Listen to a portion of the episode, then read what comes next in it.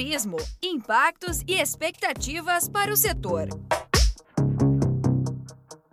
Desenvolver boas estratégias de marketing pode ajudar empresas a conquistar novos clientes e aumentar as vendas. Durante a pandemia, este tipo de planejamento se tornou ainda mais importante. Sem a proximidade com o cliente, foi necessário investir em novas formas de se comunicar com o público para conseguir manter as atividades.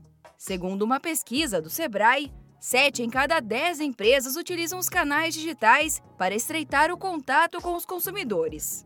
E estes recursos também são fundamentais para os empresários do turismo, que precisam atualizar os clientes sobre as novidades, ofertas e outras informações relevantes.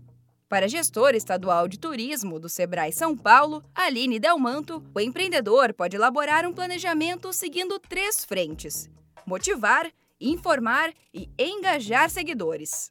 A comunicação, ela tem que ser feita através dos seus canais nas redes sociais, tudo que você puder usar, todas as ferramentas que você puder usar para estar em contato com esse cliente, hoje elas são fundamentais. E aí o empreendedor precisa pensar em que momento ele transmite uma mensagem incentivando a visita, uma mensagem de motivação, em que momento ele transmite uma mensagem informativa.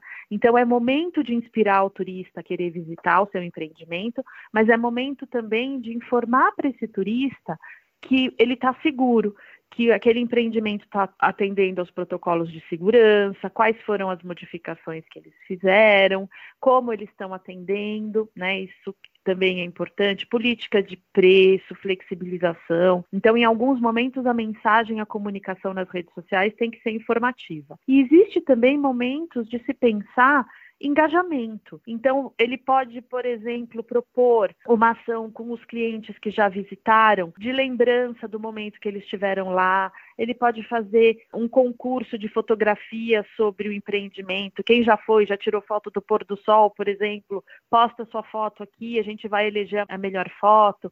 Então, são três momentos: o de motivar a vontade de ir, o de informar o que está sendo feito e o de engajar. Além disso, estar próximo ao cliente também deve fazer parte dessa estratégia.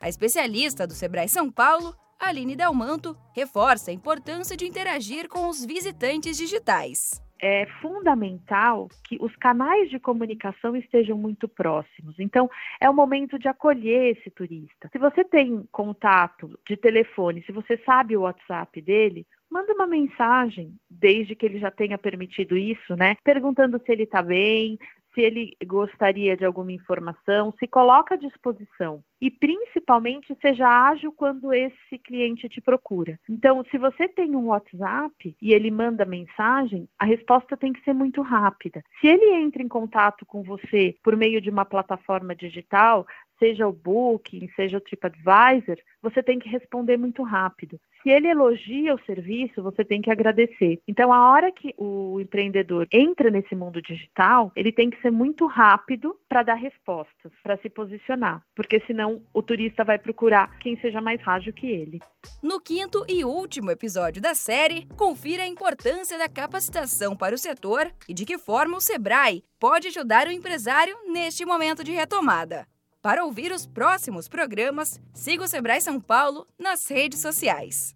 Eu sou a Giovana Dornelles, da Padrinho Conteúdo, e você acompanhou a quarta parte da série Turismo, Impactos e Expectativas para o Setor, do Sebrae São Paulo para a agência Sebrae de Notícias. Até a próxima!